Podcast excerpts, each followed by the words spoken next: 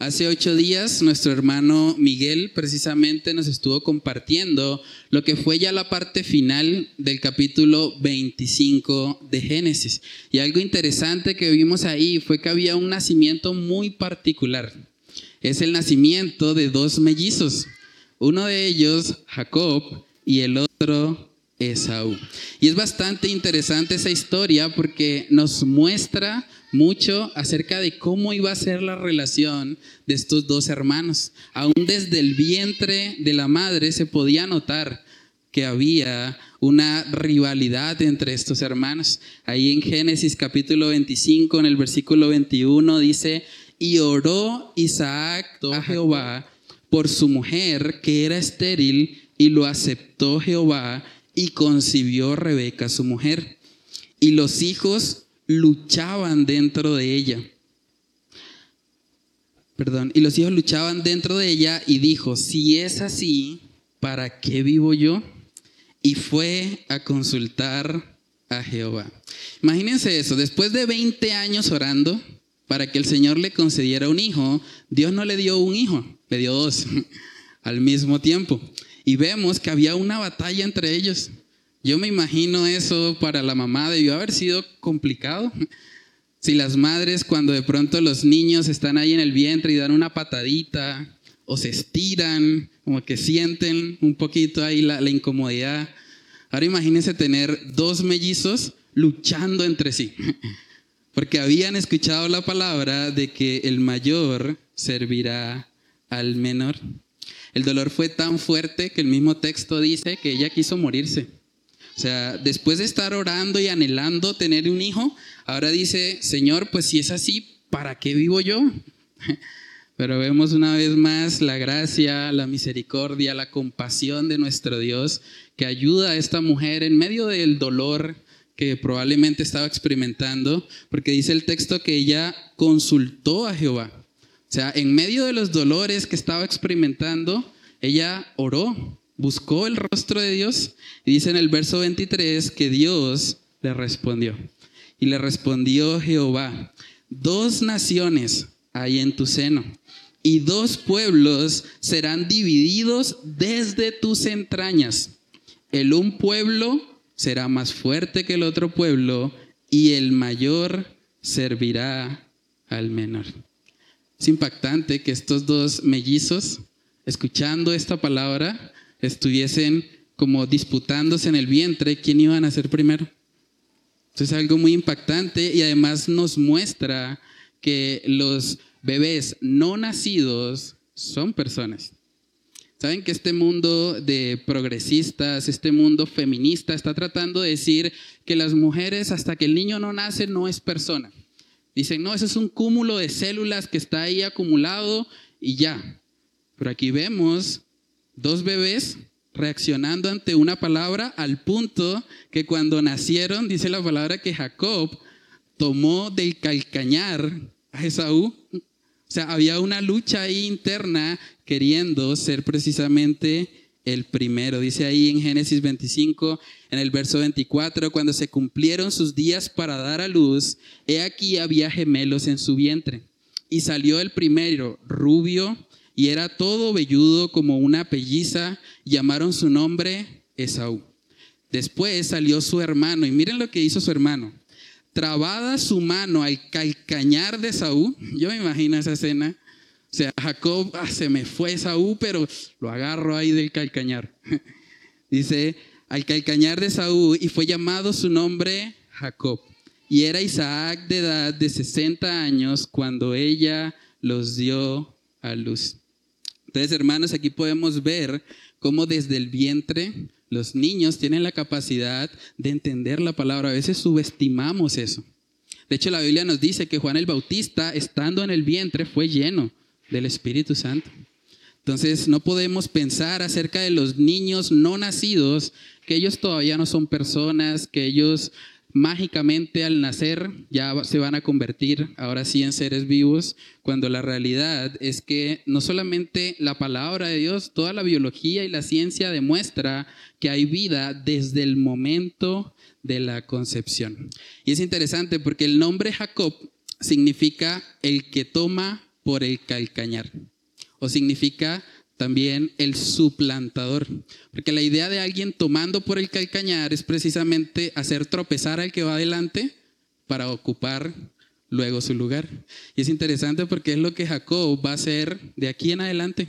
Vamos a hablar más acerca de eso cuando estemos estudiando Génesis capítulo 27, pero casi que toda la vida de Jacob giró en torno a buscar lo que inicialmente era la primogenitura de Saúl.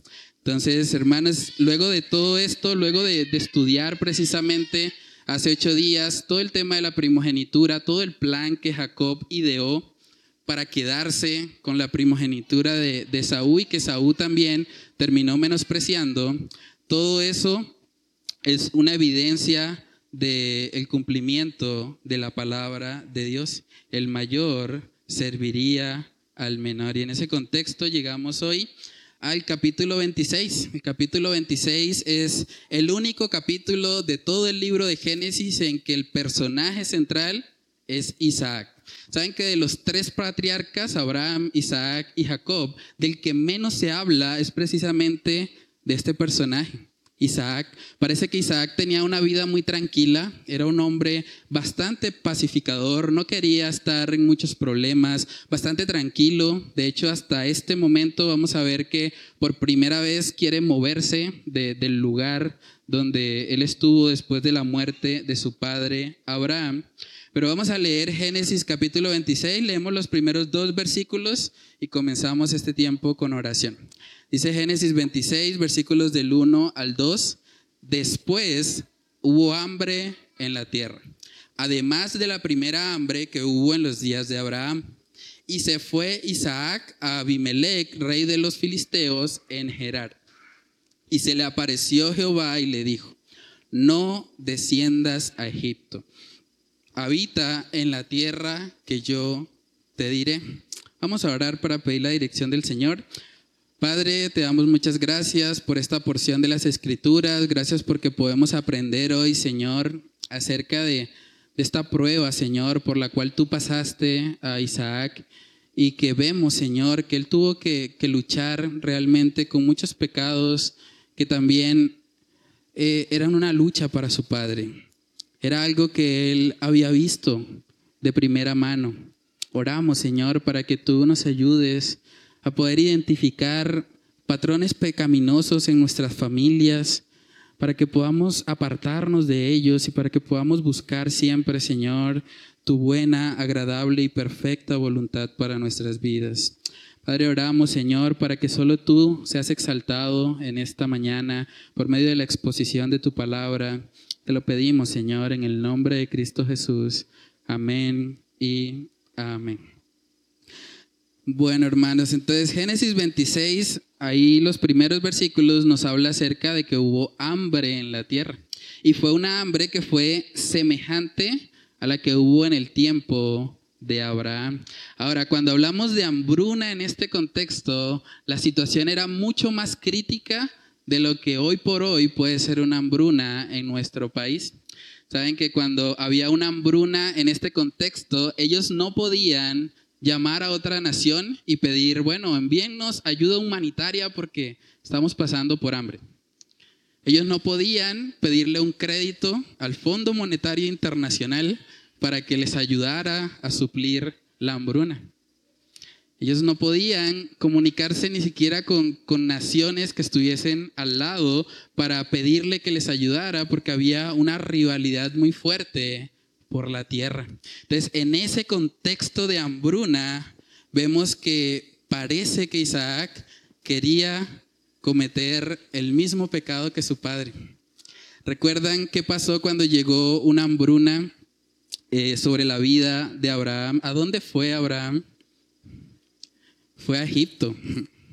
Fue a buscar dentro de los impíos, dentro de lo que no era el pueblo de Dios, alguien que le ayudara puso su confianza en los hombres más que en Dios, que le había dado la promesa de que esa tierra le iba a pertenecer. Entonces, hermanos, lo primero que vemos aquí fue una difícil prueba para Isaac. una difícil prueba para Isaac. Y no sabemos realmente si, si Isaac estaba diciéndole, bueno Señor, eh, el hambre es tan grande que yo mejor me voy para Egipto. O si fue que simplemente el Señor en su omnisciencia, conociendo los pensamientos de Isaac, le advierte de antemano. Porque ahí en el versículo 2 vemos que dice que se le apareció Jehová y le dijo, miren la instrucción de Dios, le dijo, no desciendas a Egipto. Dios que conoce todas las cosas, que sabe la tendencia del corazón humano, le dice a Isaac, no, esa no es la solución. No cometas el mismo error de tu padre. No quieras buscar en Egipto lo que solo yo te puedo dar. Y es interesante porque en medio de esa difícil prueba, lo único que Dios le dio a Isaac fue su palabra. O sea, uno podría pensar, bueno, pero es que hambre, una hambruna sobre la tierra, eso no es fácil. Si es difícil a veces pasar por alto una comida, ahora imagínense varios días sin comer. Podían haber llegado a estar desesperados, hambrientos. Y en ese contexto el Señor le da palabra. El Señor le dice, Génesis capítulo 26, versículo 3, miren lo que le dijo el Señor, le dijo, habita como forastero en esta tierra, o sea, donde estaba el hambre, y estaré contigo y te bendeciré, porque a ti y a tu descendencia daré todas estas tierras y confirmaré el juramento que hice a Abraham tu padre, multiplicaré tu descendencia como las estrellas del cielo y daré a tu descendencia todas estas tierras, y todas las naciones de la tierra serán benditas en tu simiente por cuanto oyó Abraham mi voz y guardó mi precepto, mis mandamientos, mis estatutos y mis leyes. Entonces, obedecer esto realmente requería mucho valor. Esto me recuerda cuando Jesús, después de tener hambre, aparece Satanás para tentarle. La tentación de Isaac en medio de esta hambruna era, bueno, vamos a ir a Egipto. Aquí no hay que comer, allá en Egipto parece que les va bien, pues vamos hacia allá. Pero el Señor le dice no. El interesante fue que el Señor le dijo, no, tranquilo, porque yo tengo una reserva de comida que te voy a dar. ¿No?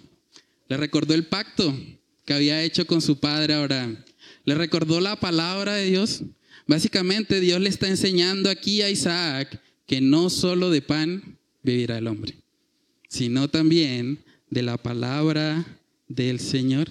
Abraham, eh, perdón, Isaac podía haber pensado, bueno, Señor, todo eso del pacto, eso suena muy bonito, pero yo tengo hambre. O sea, yo estoy incómodo, esto, no, o sea, sí, yo sé que tú le diste una promesa a mi papá y yo sé que hay un pacto, yo sé que tú eres fiel, pero, pero ¿cómo hago? Tengo hambre. Pero hermanos, ¿saben que en ocasiones es la voluntad de Dios que pasemos por situaciones difíciles. Es la voluntad de Dios a veces que estemos incómodos, que pasemos por pruebas y no nos gusta eso.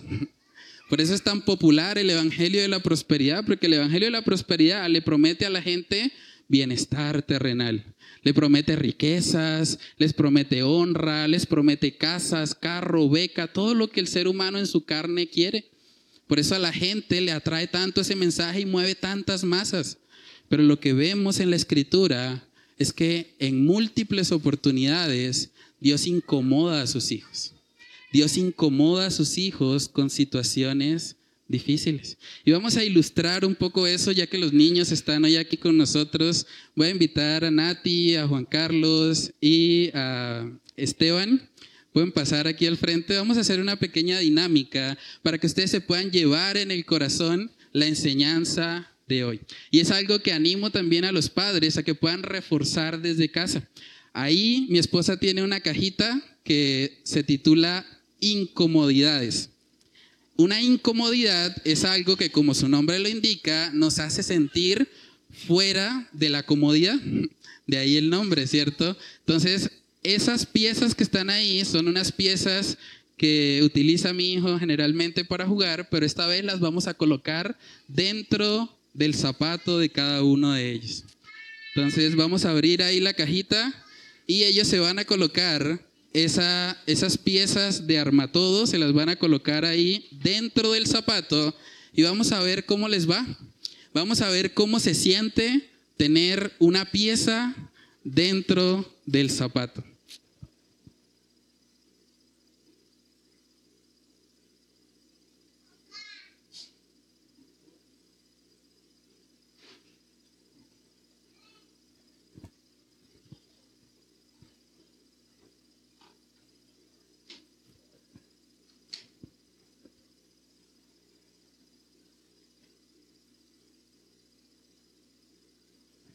¿Listo? ¿Ya lo colocaron? No, creo que no, ¿cierto? ¿Ya la tiene ahí adentro? Bueno, ¿cómo se siente, Esteban? ¿Cómo se siente tener ahí una pieza en, dentro del zapato?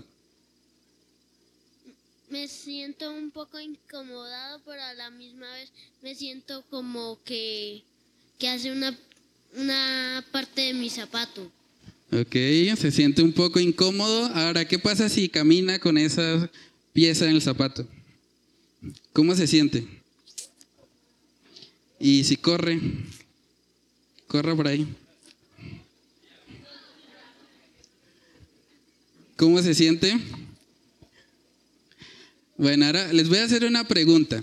¿Ustedes alguna vez en su vida le habían dado gracias a Dios por no tener una piedra en el zapato? ¿Alguna vez? ¿Nunca? O sea que la incomodidad que ellos están viviendo les enseñó a ser agradecidos por algo que no habían sido agradecidos.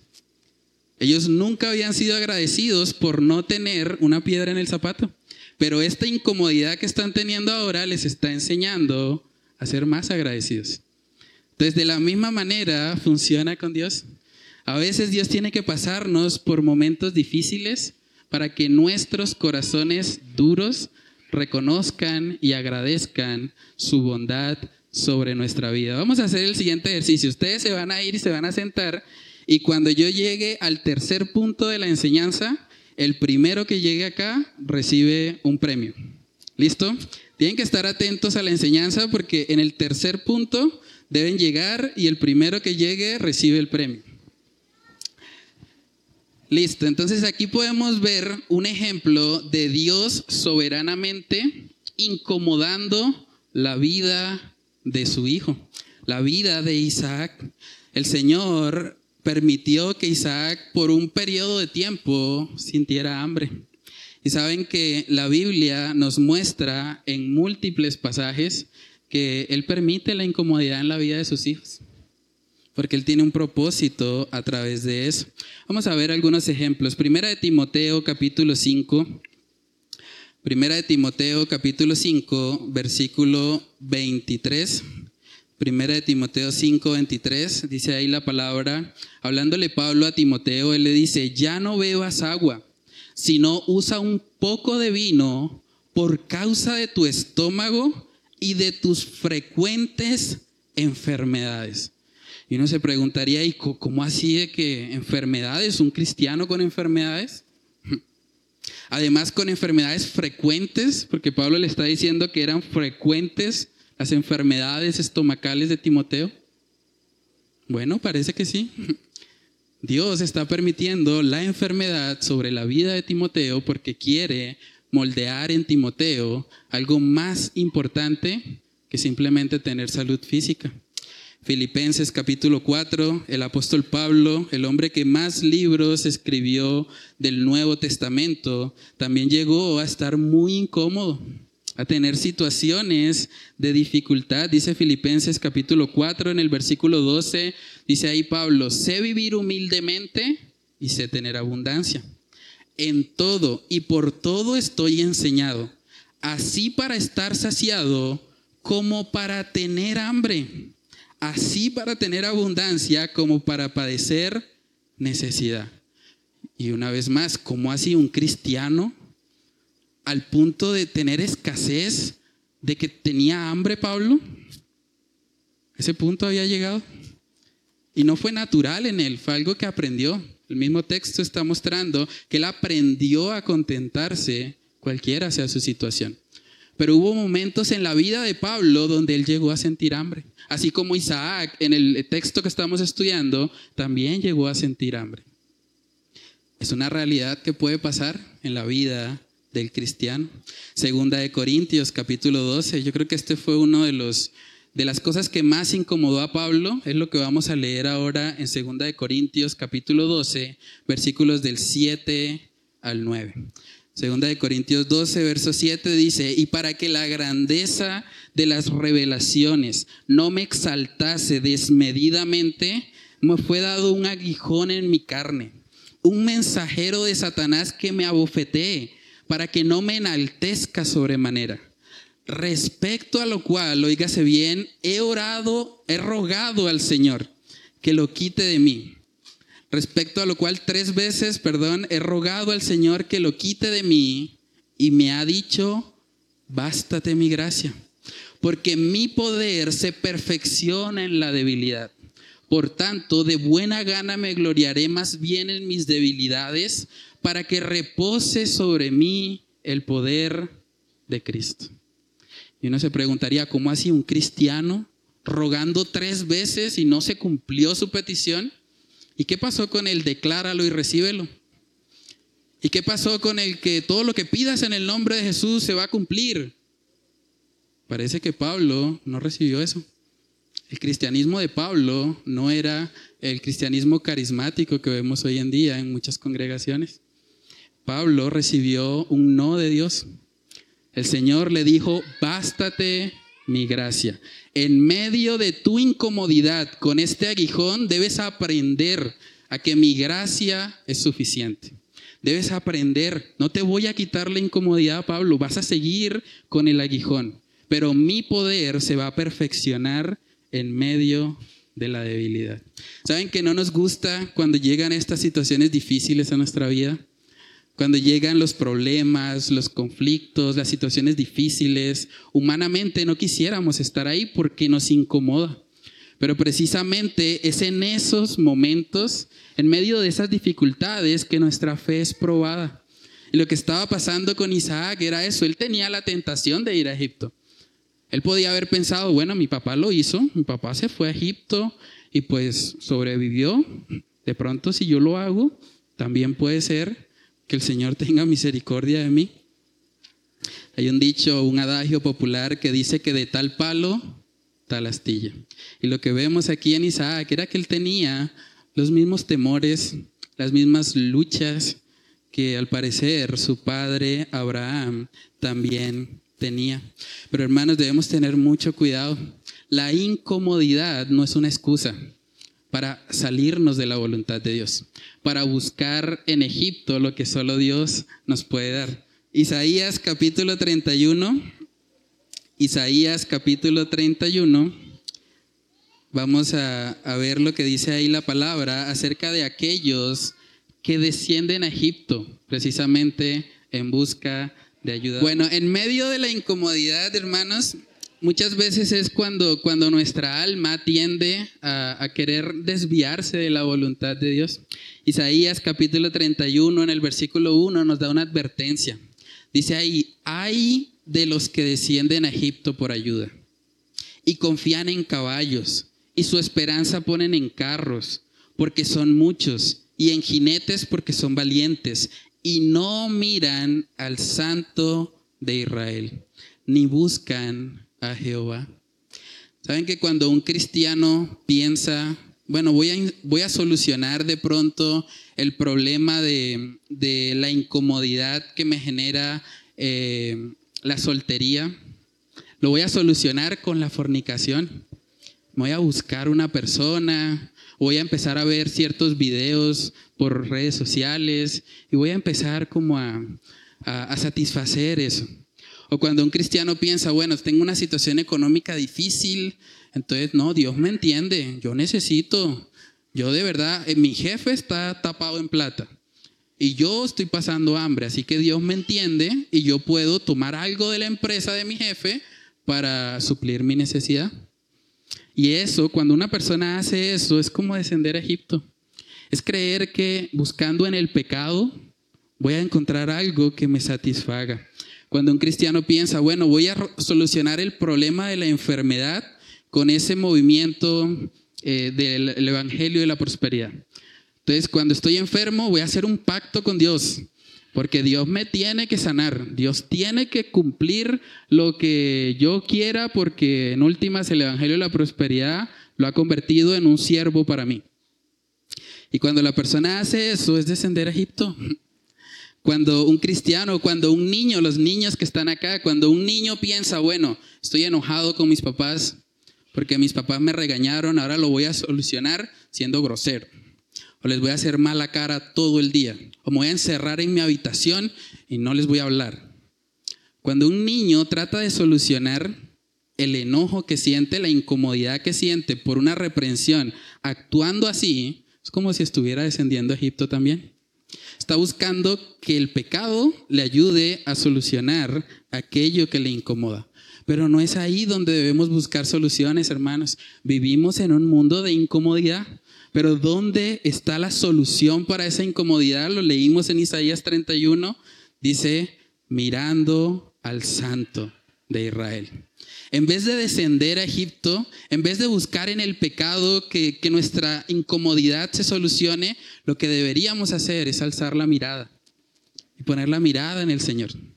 Y eso es interesante porque cuando habla de Egipto siempre habla de descender, es ir hacia abajo.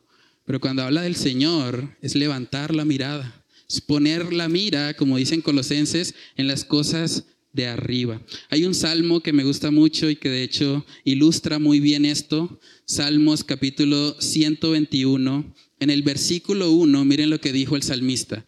Él dijo, alzaré mis ojos a los montes. ¿De dónde vendrá mi socorro? Mi socorro viene de Jehová, que hizo los cielos y la tierra. ¿Pueden ver el contraste? En vez de descender a Egipto, un cristiano debe alzar la mirada y buscar su socorro en el Señor. ¿Saben que es mil veces preferible estar incómodo en la voluntad de Dios que estar lleno de comodidades en Egipto? Es mil veces mejor estar incómodo pero en la voluntad de Dios que estar lleno de comodidades en Egipto. Y es lo que el Señor quería tratar en la vida de Isaac. Por eso le dice, bueno, quédate ahí en medio de tu hambruna y recuerda mis promesas, recuerda mi palabra. El único recurso que Dios le dio hasta este punto fue precisamente recordarle eso, recordarle que Él es un Dios fiel y que así como fue fiel con su padre Abraham, también iba a ser fiel con Él. Saben que hermanos, el único recurso que realmente necesitamos para salir de la incomodidad que puede traer el pecado es precisamente poner la mirada en el Señor. Salmos capítulo 119, versículos del 9 al 11, dice ahí la palabra, ¿con qué limpiará el joven su camino? Responde el salmista, con guardar tu palabra. Con todo mi corazón te he buscado. No me dejes desviarme de tus mandamientos. En mi corazón, dice el salmista, he guardado tus dichos para no pecar contra ti. Lo que Isaac necesitaba para no descender a Egipto era recordar las promesas de Dios, recordar que Dios es fiel, recordar que así como estuvo con su padre, también iba a continuar con la promesa que había dado a través de él. Entonces, hermanos, de la misma manera, en la lucha contra el pecado, en la santificación del creyente, es fundamental que la palabra de Dios more en abundancia en nuestras mentes. De lo contrario, es imposible. Es imposible. Un corazón que no está lleno de la palabra de Dios es cuestión de tiempo para que caiga en el pecado. Un corazón que no se está llenando de Dios se va a llenar de sí mismo. Se va a llenar de su carne. Por eso dice en Gálatas 5 que hay una batalla entre la carne y el espíritu. Y en últimas, lo que alimentemos más va a ser lo que prevalece. En Génesis capítulo 25 lo vimos. ¿Recuerdan la historia de Esaú? Esaú, en el momento de la prueba, también en el momento de hambruna, de incomodidad, ¿qué pensó? Me voy a morir si no como. Su razonamiento gira en torno a su carne. En vez de pensar, Señor, tu palabra es mi sustento, yo puedo sobrevivir un día sin comer, porque tú me sostienes, tú eres fiel. Pero vemos que el razonamiento de Saúl fue precisamente enfocado en sí mismo. Ahí mismo en Génesis capítulo 25 podemos ver eso. En el versículo 29 dice, y guisó Jacob un potaje y volviendo Esaú del campo cansado, dijo a Jacob, te ruego, te ruego que me des a comer de ese guiso rojo, pues estoy muy cansado. Por tanto, fue llamado su nombre Edom. Y Jacob respondió, muy astuto Jacob, dijo, véndeme en este día tu primogenitura. Entonces dijo Esaú, miren el razonamiento que hay detrás del pecado. Esaú dijo, he aquí que yo voy a morir. ¿Para qué pues me servirá la primogenitura? O sea, lo que le llevó a pecar a Esaú primeramente fue sus pensamientos. Él pensó y menospreció en su mente, bueno, pero si me muero, ¿esto para qué sirve? Mejor vendamos la primogenitura. Y de esa manera terminó despreciando lo que el Señor le había dado. Hermanos, es muy importante cuidar nuestros pensamientos. Debemos cuidar qué es lo que está aquí, qué es lo que gobierna realmente nuestra manera de pensar. Sin la palabra de Dios morando en nuestros corazones, es imposible que podamos guardarnos de pecar. Sin la palabra de Dios morando en nuestros corazones, es imposible que seamos guardados del pecado. Saben que uno de los motivos de oración de Jesús tenía que ver precisamente con eso. En Juan capítulo 17, antes de, antes de enviar a sus discípulos al mundo a cumplir con esa gran comisión, el Señor oró por ellos. Juan capítulo 17, versículos del 15 al 18 dice, no ruego que los quites del mundo, sino que los guardes del mal. No son del mundo, como tampoco yo soy del mundo. Y miren lo que él dijo, santifícalos en tu verdad tu palabra es verdad. Como tú me enviaste al mundo, así yo los he enviado al mundo. Nótese que el problema no era el mundo. Si el problema fuese el mundo, el Señor hubiese dicho, pues sácalos del mundo, llévalos a un monasterio, que estén en un lugar apartado, solos, para que no tengan contacto con el mundo. Pero no, el Señor quería hacerles ver que el problema o lo que necesitaban para ser santificados era su verdad su palabra, para que aún siendo enviados al mundo, dentro del mundo, pudiesen vivir en santidad, pudiesen honrar al Señor. Saben que es muy importante entender eso. El pecado no es algo externo que entra hacia nosotros. Lo que nos muestra la palabra es que el pecado es algo interno que sale de nosotros. Y hay una diferencia total en eso. En Mateo capítulo 15, esa historia ilustra muy bien ese principio.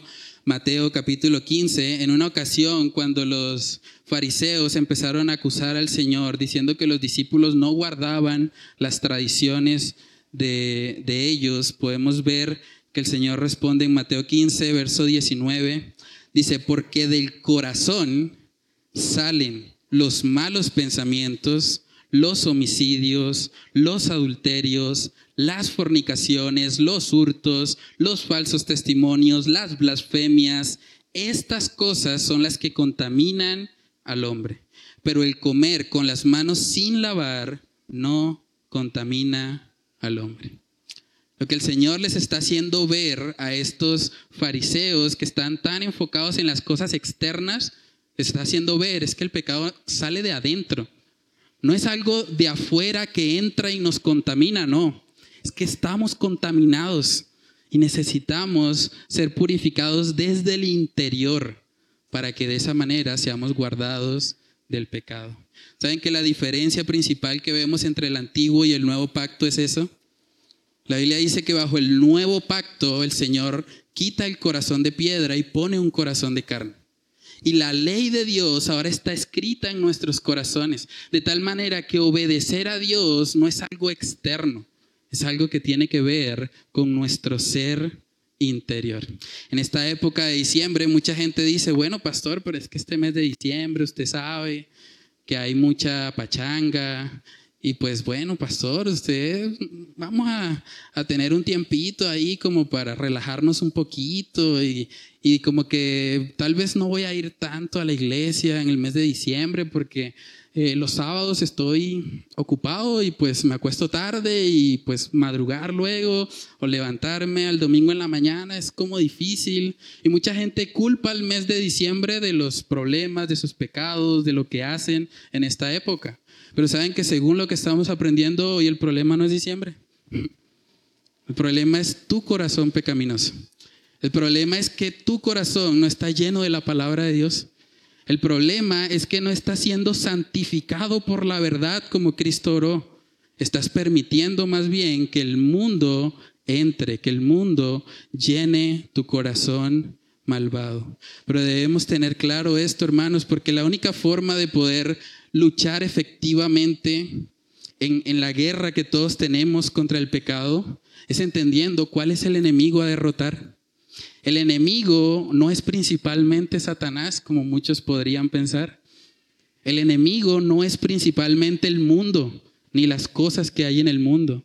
El enemigo principalmente es nuestro corazón malvado. Y es ahí donde se debe librar la batalla. Entonces, si tú pecas, no es porque tu familia te obligó a pecar en diciembre. Si tú pecas, no es porque en la iglesia nadie se preocupó por ti y tú caíste. Si tú pecas, o, los niños que están acá, si ustedes pecan, no es porque sus papás los regañaron. Ah, es que mi papá me hizo enojar y por eso hice eso, no. Tú pecas porque tienes un corazón malvado. Tú pecas porque no estás lleno de la palabra de Dios. Porque si en tu corazón estuvieses guardando los dichos de la palabra, no pecarías en contra de Dios. Entonces, cuando entendemos eso, vamos a poder vivir una vida cristiana eficaz. Vamos a poder entender que el principal enemigo lo llevamos dentro. Y de esa manera no vamos a descender a Egipto, no vamos a descender al mundo, al pecado, para buscar ayuda, sino que vamos a correr hacia Dios. Vamos a alzar los ojos y a buscar nuestro refugio que viene de lo alto. Entonces, ¿cómo podemos aplicar esto a nuestras vidas? Hay varias aplicaciones. Lo primero es preguntémonos, ¿a dónde vas tú cuando tu vida se pone difícil? ¿A dónde vas tú cuando la incomodidad llega a tu vida? Llámese hambruna, como lo que le pasó a Isaac. Llámese una situación económica difícil cuando llega la enfermedad, cuando hay oraciones no contestadas de parte de Dios. Hay creyentes que se frustran y dicen, Señor, no oro más, me cansé. Estoy pidiendo siempre por lo mismo y tú no me lo cumples. Pero esa es la actitud de un cristiano. Eso es lo que la palabra de Dios enseña. Conflictos familiares, cuando hay dificultades, cuando hay tensión en el hogar, en la casa, entre los esposos, con los hijos, en la crianza, ¿a dónde vas tú? ¿Vas a Egipto en busca de ayuda? Cuando recibes ingratitud de aquellos a quienes amas, hay gente que piensa, ah, eh, fueron muy ingratos conmigo, yo tanto que les ayudé, tanto que hice por ellos, no les vuelvo a ayudar. Y llenan su corazón de rencor. Y uno piensa, bueno, pero realmente es la actitud de un cristiano, es lo que dice la palabra. ¿O a dónde vas tú en medio de una soltería no deseada? ¿A dónde vas tú? ¿Vas a buscar un yugo desigual? ¿Vas a buscar una mujer porque, bueno, no hay nadie en la iglesia y yo me siento solo, así que la primera que me encuentre, allá voy? Eso es descender a Egipto. Eso es buscar en el pecado lo que solamente Dios puede darnos. Entonces debemos tener claro, hermanos, Jesús mismo lo prometió, en el mundo tendréis aflicción. Nos vamos a incomodar mientras estemos debajo del sol, pero en medio de la incomodidad debemos buscar el socorro que viene de lo alto. Debemos poner nuestra mirada en Cristo. Tú eres consciente de que el mayor enemigo de tu alma no es el mundo, no es Satanás, no es una esposa difícil, no es una familia difícil, no es una iglesia que no te satisface en tus necesidades. El problema principal eres tú, es tu pecado, es tu corazón que no está siendo lleno de la palabra de Dios. Entonces, ¿cómo podemos contrarrestar eso? Necesitamos llenarnos de las escrituras. Necesitamos que la palabra de Dios sea nuestro mayor alimento. Más que saciarnos físicamente, más que tener hambre física que es natural en nosotros, deberíamos pedirle al Señor que Él nos dé hambre espiritual, que Él nos dé hambre de su palabra, de la oración, de llenarnos de Él.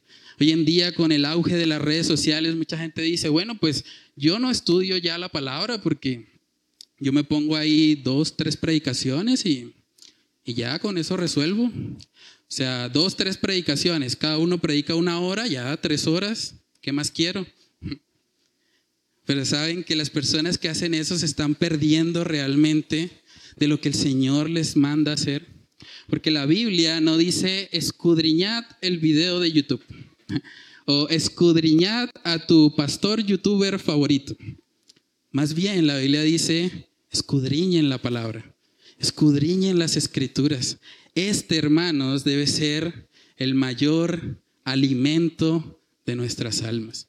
En última, si una persona escucha 10, 20 o hasta 30 predicaciones al día y no tiene un tiempo a solas con Dios, esa persona no está teniendo una relación con Dios, está teniendo una relación con el celular o está teniendo una relación con YouTube, con las redes sociales, pero con Dios, con su palabra, no. En Juan capítulo 5, en el versículo 39, vemos el mandato del Señor. Juan capítulo 5, en el versículo 39, el Señor nos recuerda la importancia de atesorar la palabra de Dios. Juan 5, en el versículo 39, dice, escudriñad las escrituras. Escudriñad las escrituras, es lo que más necesitamos, porque a vosotros os parece que en ellas tenéis la vida eterna. Y ellas son las que dan testimonio de mí. Antes de escuchar a cualquier predicador, yo debería primero meterme a solas con Dios y escudriñar la palabra. Saben que ni Jesús ni los discípulos, ni la iglesia primitiva, ni a lo largo de la historia de la iglesia, en la mayoría de lo que ha sido la historia de la iglesia, escuchaban predicaciones. Pero aún así estaban llenos del Espíritu Santo. Estaban llenos de Dios. Uno ve el libro de Hechos y sin escuchar un solo video en YouTube, esa iglesia estaba apasionada. Esa iglesia estaba llena del Espíritu Santo, anhelando más de Dios. Y es ahí donde deberíamos llegar. A veces nos conformamos con la predicación. Ah, es que ese predicador explica bien, entonces ya yo ni estudio. Ya ni siquiera hacemos un estudio bíblico para ver qué dice Dios respecto a un tema, sino que vamos y buscamos, bueno, ¿qué dijo Juan Manuel va sobre esto? ¿Qué dijo Juan Manuel va sobre Daddy Yankee? Realmente ese no puede ser el alimento para nuestras almas. Y no está mal escuchar predicaciones, es algo que hacemos y que de hecho como iglesia también promovemos hasta cierto punto, pero tenemos que tener cuidado, porque nuestra principal fuente de alimento espiritual deben ser las escrituras. No deberíamos buscar fuera de ellas lo que solo el Señor nos puede dar. Hermanos, lo que podemos ver también ahí en, este, en, este, en esta historia de Isaac, en el capítulo 26, es que él tiene una fuerte influencia de su padre. Y ese es el punto número dos, la fuerte influencia de su padre.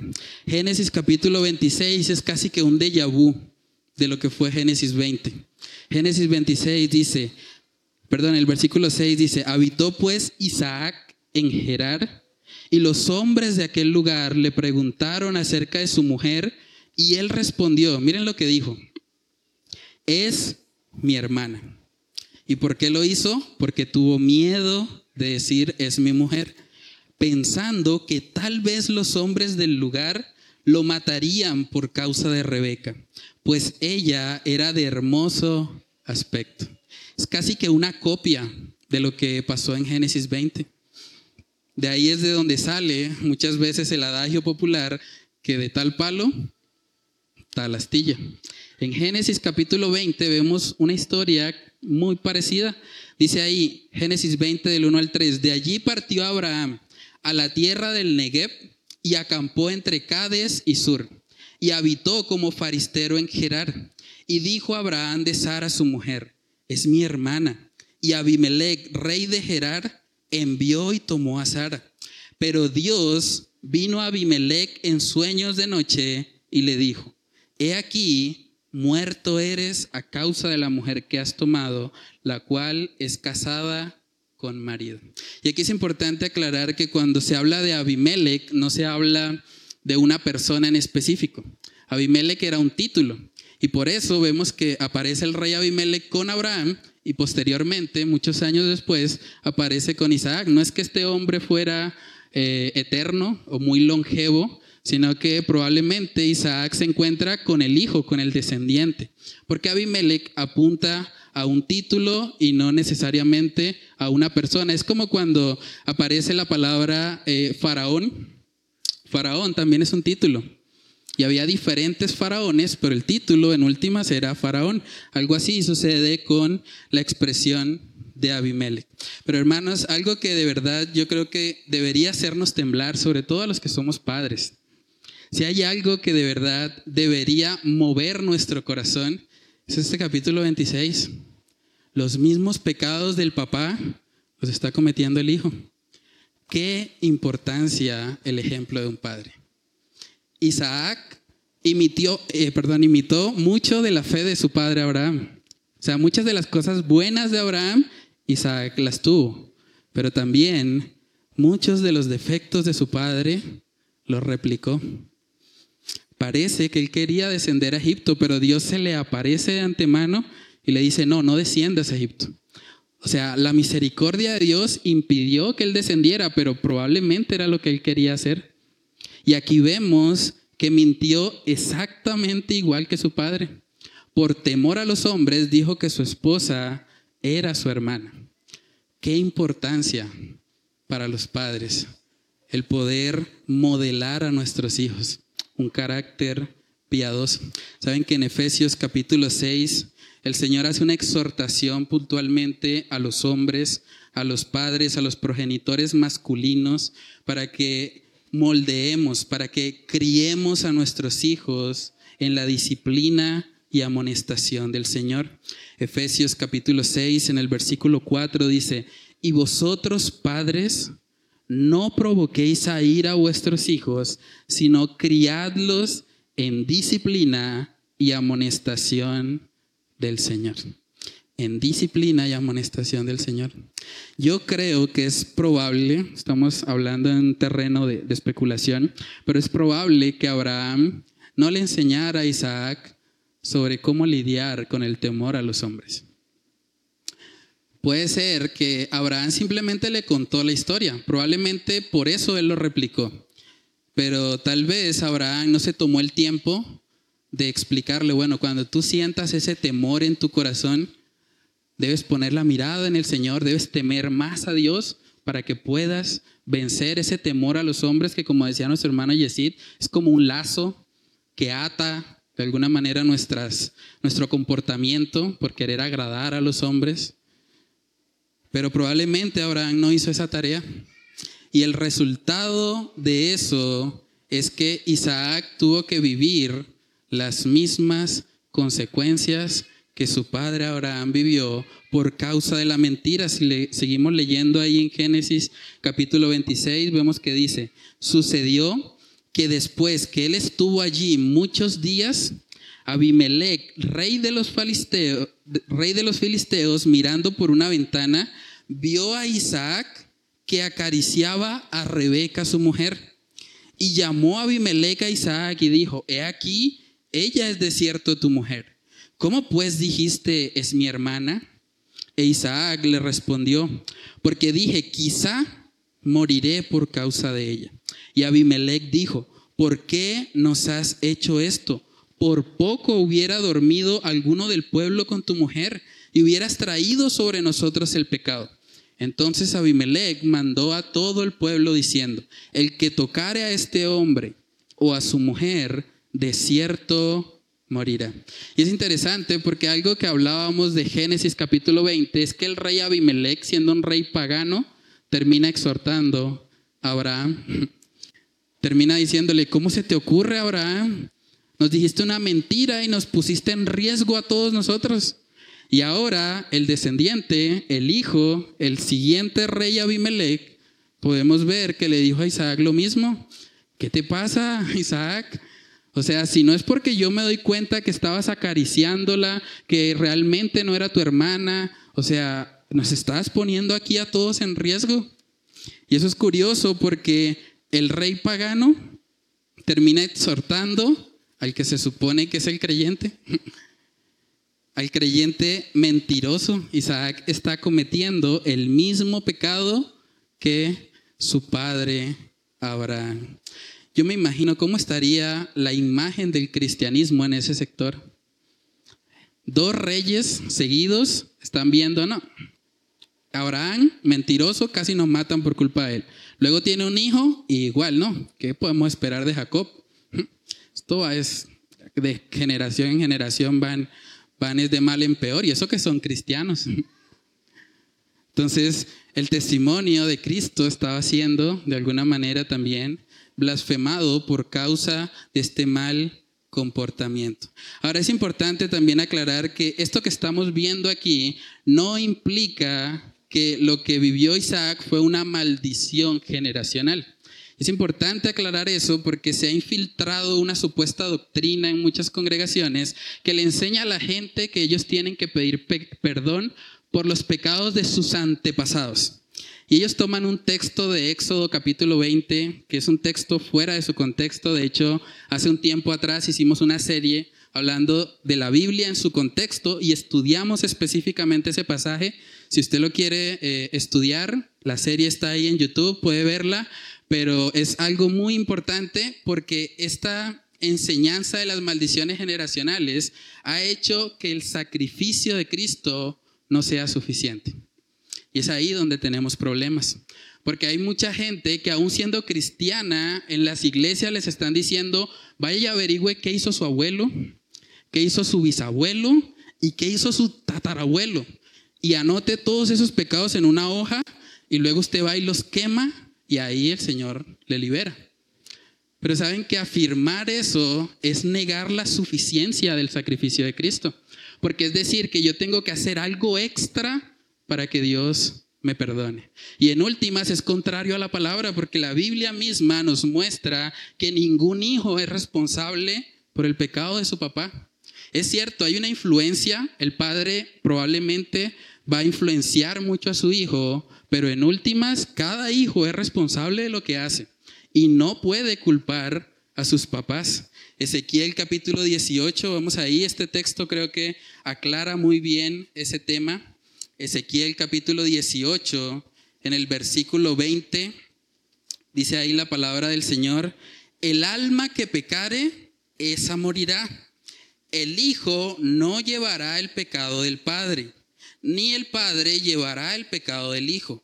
La justicia del justo será sobre él y la impiedad del impío será sobre él. En otras palabras, cada quien es responsable de su propio pecado. Los niños que están acá, ustedes no pueden culpar a sus papás por los pecados que ustedes cometen.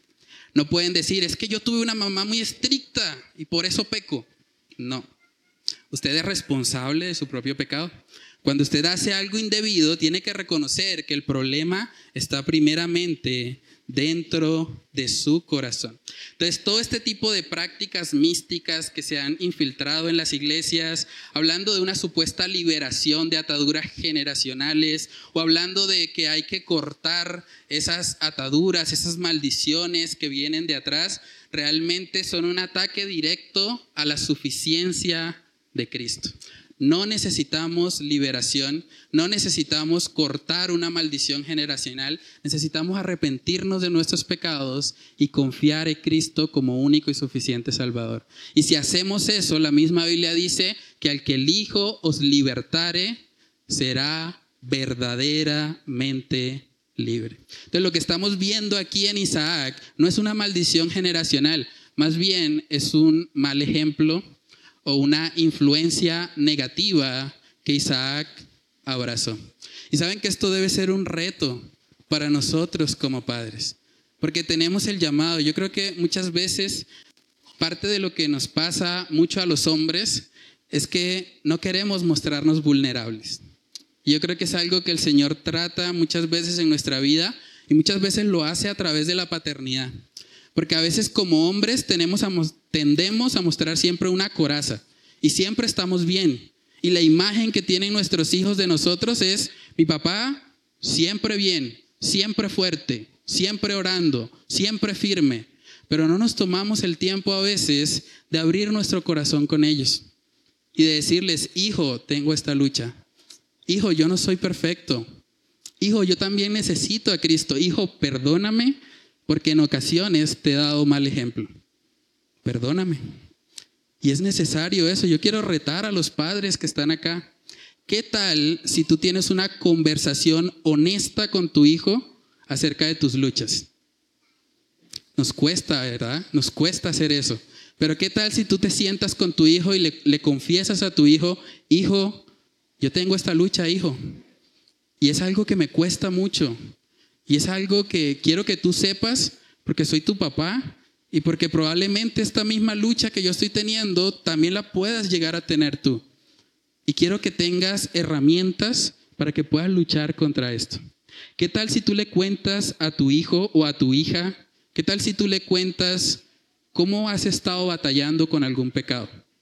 ¿Qué tal si abres tu corazón? Si te quitas las máscaras delante de tus hijos y les confiesas, hijo, tengo esta lucha. Hijo, yo no soy perfecto. Hijo, necesito que vayas a la palabra de Dios, porque probablemente yo no voy a ser el mejor ejemplo para ti todo el tiempo. Pero si miras a Cristo, si pones la mirada en Él, vas a poder encontrar plenitud para tu alma. Los niños que están acá, una vez más, ¿qué tal si tú le preguntas respetuosamente a tu papá o a tu mamá? ¿Qué tal si tú le preguntas, Papá, ¿cuál es tu lucha más grande en tu vida cristiana? ¿Qué tal si le preguntas a mamá? Mamá, ¿qué ha sido lo más difícil desde que te convertiste al cristianismo? ¿Qué herramientas me puedes dar a mí, que soy tu hija y que probablemente tengo muchos aspectos de tu personalidad y de tu carácter? ¿Qué herramientas me puedes dar para cuando esas luchas lleguen a mi vida, yo las pueda enfrentar con sabiduría? ¿Qué tal si le hablas a tu hijo abiertamente de tus pecados? De aquello que ha sido difícil para ti. Es importante eso, hermanos. Yo creo que eso fue muy probablemente lo que le faltó a Abraham. Probablemente Abraham no tuvo ese tiempo para abrir su corazón con Isaac y para confesarle sus faltas y para darle herramientas para que él supiera cómo luchar en contra a ese temor a los hombres. ¿Qué tal si los padres y los hijos en conjunto oran al Señor por esto? ¿Qué tal si saliendo de acá van y almuerzan o tienen un tiempo a solas y hablan acerca de eso? ¿Qué tal si se confiesan sus pecados? ¿Qué tal si buscan en la palabra de Dios que sea el Señor el que les esté mostrando cómo lidiar, cómo identificar primeramente cuál es ese patrón pecaminoso que tienen y, cómo combatirlo en el poder del Espíritu Santo, cómo superarlo en la gracia de Dios. Es muy importante eso. Una familia que ora unida, una familia que busca al Señor, que no está buscando aparentar algo que no es, sino que con honestidad, con transparencia, con integridad, abre su corazón, aún delante de sus hijos, y les muestra que no somos padres perfectos, pero que apuntamos a Cristo en medio de nuestra debilidad. El tercer y último punto en esta noche se titula, ok, muy bien, aquí tenemos a alguien que estaba muy atenta. Bueno, Esteban, vamos a ver si tenemos un premio ahorita de, de consolación. ¿Listo? El tercer y último punto en esta mañana se titula, a pesar del pecado, Dios permanece fiel. Saben que después de todo esto que hizo Isaac, después de haber mentido, después de haber redundado en el mismo pecado de su padre, Dios podía haber dicho, no, tú eres un pecador.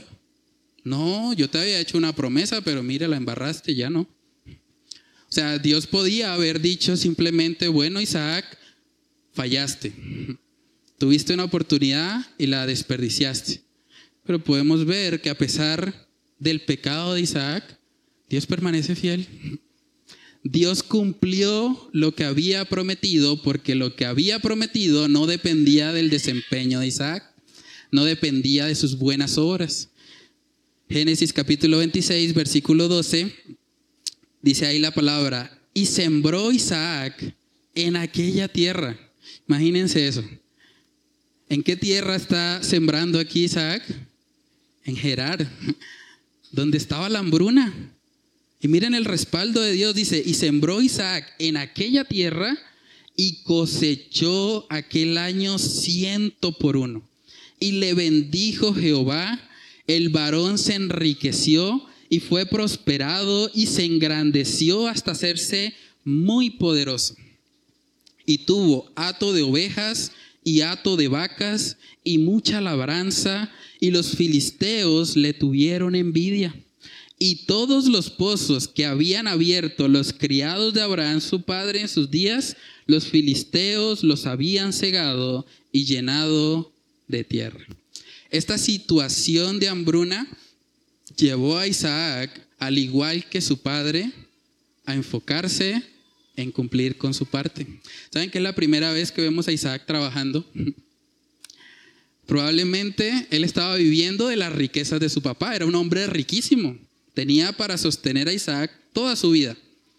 Pero esta vez Isaac pone manos a la obra.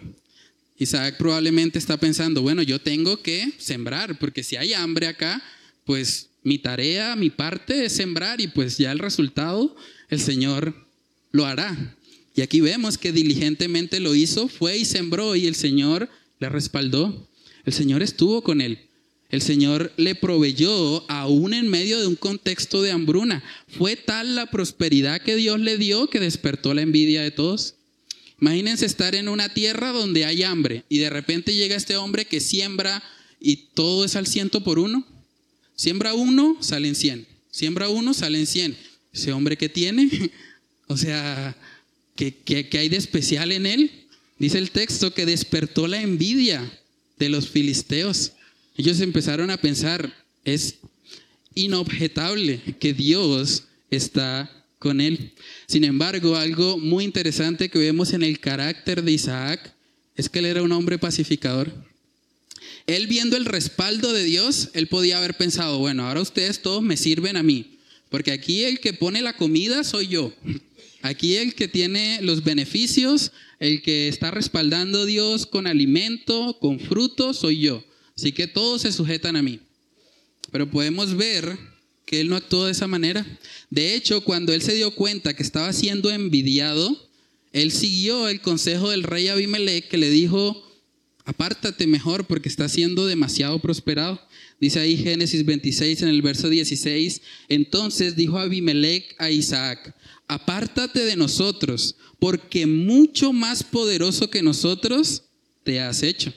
E Isaac se fue de allí.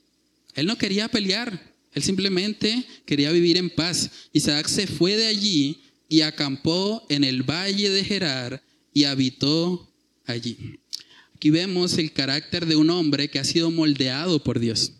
Un hombre que no es contencioso, un hombre que no va a exigir sus derechos, sino más bien un hombre que a veces está dispuesto a ceder un poco de lo que hubiese sido su derecho permanecer en esa tierra con tal de poder estar en paz, con tal de no entrar en conflicto, con tal de no exponerse a envidiosos que estaban a su alrededor. Saben que la Biblia nos advierte muy fuertemente acerca de ese pecado de la envidia.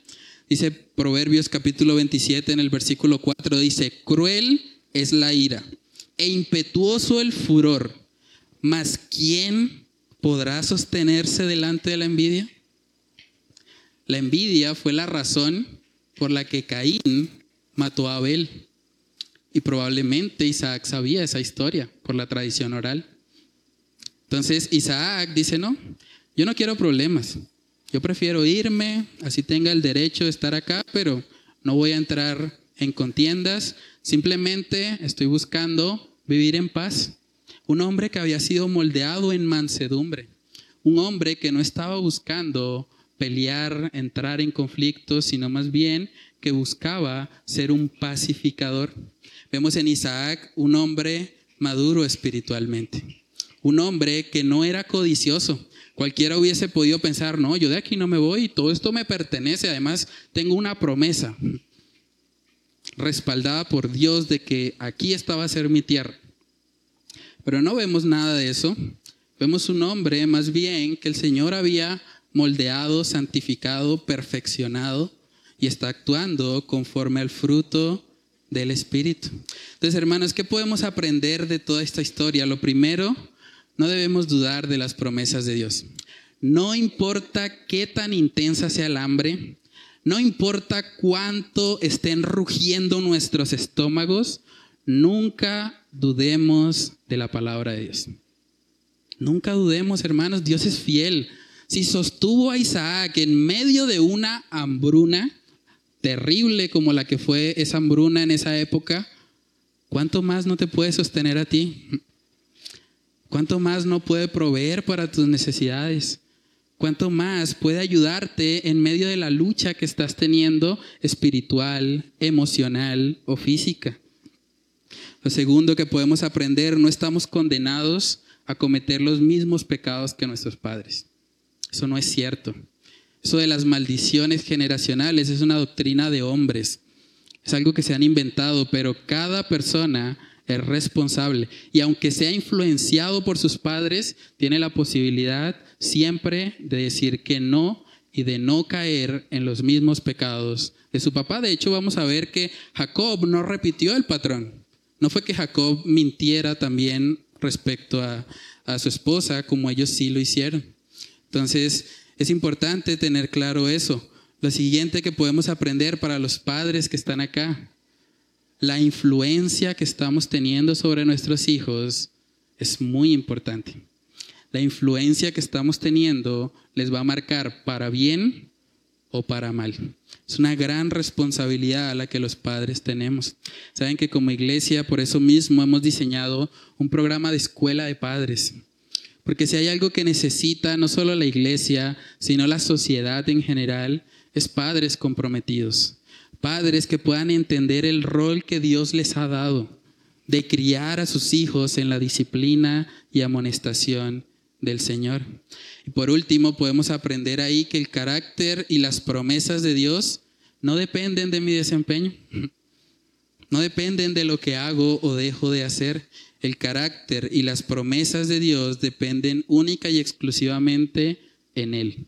Y dice la palabra que aunque seamos infieles, Dios permanece fiel. Ahí en Génesis 26, en el versículo 4, cuando estaba todo esto de la hambruna, en el versículo 4 el Señor le dijo a Isaac, multiplicaré tu descendencia como las estrellas del cielo, y daré a tu descendencia todas estas tierras, y todas las naciones de la tierra serán benditas en tu simiente.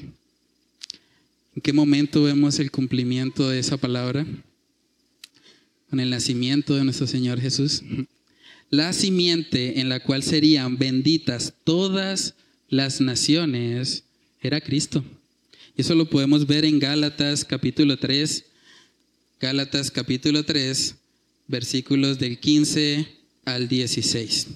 Gálatas 3 del 15 al 16 dice, hermanos, hablo en términos humanos, un pacto, aunque sea de hombre, una vez ratificado, nadie lo invalida ni le añade.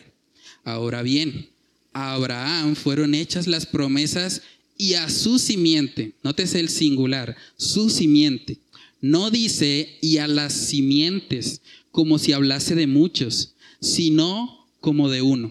Y a tu simiente, la cual es Cristo. El pecado de Isaac no alteró ni un milímetro la promesa que Dios había dado de que Él enviaría al Salvador, de que el Salvador, Cristo, iba a bendecir a todas las naciones. En la medida en que estas personas se acercan a Él por medio de la fe. Entonces algo que podemos aprender también de este pasaje es que tú puedes ser partícipe de la bendición de Abraham. Tú puedes ser partícipe de esta promesa que fue dada casi que cuatro mil años atrás, pero que fue dada por el mismo Dios fiel que te sostiene hoy. Por el mismo Dios fiel que proveyó a Isaac en medio de la hambruna. El Señor ha prometido que en la simiente de Abraham, en la simiente de Isaac, que es una, serán benditas todas las naciones. En Cristo Jesús, gente de toda lengua, todo pueblo, todo linaje, toda nación va a reconocer un día que Él es el Salvador, que Él es el Mesías. Apocalipsis capítulo 7, en el versículo 9, me encanta ese pasaje porque nos da un vistazo acerca de esa adoración celestial. Apocalipsis capítulo 7, en el versículo 9 dice, después de esto miré, y aquí una gran multitud.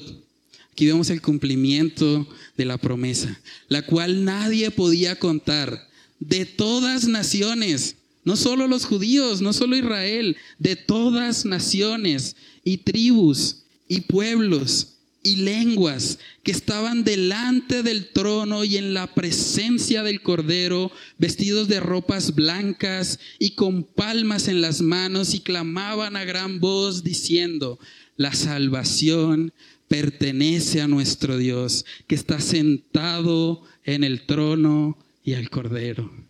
Esa es la bendición de Abraham. Y tú puedes ser partícipe de ella si te arrepientes de tus pecados y pones tu confianza en esa promesa hoy. Tú puedes ser el representante de habla hispana en la adoración celestial. Tú puedes ser el que hable español, si quieres verlo así, en el cielo y diciendo, gloria a Dios, porque la salvación le pertenece al Cordero. Entonces, hermanos, que el Señor nos ayude a ver la fidelidad de Dios y a seguir caminando en fe en pos de sus promesas. Vamos a orar. Padre, te damos muchas gracias, Señor, por este tiempo. Gracias por esta palabra, Señor, que nos exhorta, que nos muestra, Señor, tu fidelidad a pesar de nosotros, tu fidelidad a pesar de nuestras fallas, tu fidelidad a pesar de nuestros pecados reincidentes, Señor. Padre, sabemos que tú eres un Dios fiel. Sabemos que tus promesas no dependen de lo que hacemos o dejamos de hacer. Sabemos que eres tú, Señor, quien ha prometido que todo aquel que pone su fe en Cristo Jesús ya no experimentará condenación. Ninguna condenación hay para los que están en Cristo Jesús. Padre, ayúdanos a ser partícipes de esa gloriosa bendición. Ayúdanos a recordar que tú has prometido bendecir a todas las naciones de la tierra por medio de tu palabra. Y por eso oramos en esta iglesia, en esta congregación, por cada nación del planeta Tierra, porque anhelamos ver ese cumplimiento. Anhelamos el día glorioso en que veremos gente de toda lengua, toda tribu y toda nación reconocer y cantar en el cielo que solo tú, Señor, Eres el dueño de la salvación, que solo a ti pertenece la gloria y la honra cuando un pecador se arrepiente, cuando un pecador viene rendido delante de ti. Padre, yo te pido que tú obres en esta mañana y que nos ayudes, que si hay personas acá que de pronto no son partícipes todavía de esta bendición, si no han entregado sus vidas genuinamente ante ti, Padre, que tú uses esta palabra para llevarles a ver que tú eres un Dios fiel a tus promesas y que tú has prometido que todo aquel que en ti cree no se pierde, sino que tiene la vida eterna.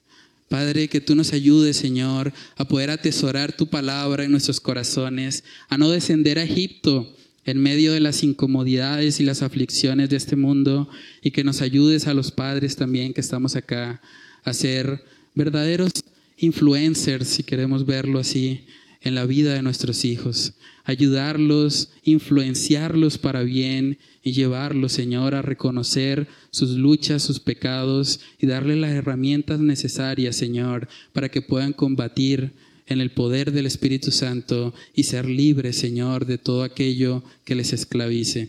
Padre, que seas tú obrando por medio de la aplicación de lo que hemos estudiado en esta mañana. Te lo pedimos, Señor, en el nombre de Cristo Jesús. Amén y amén.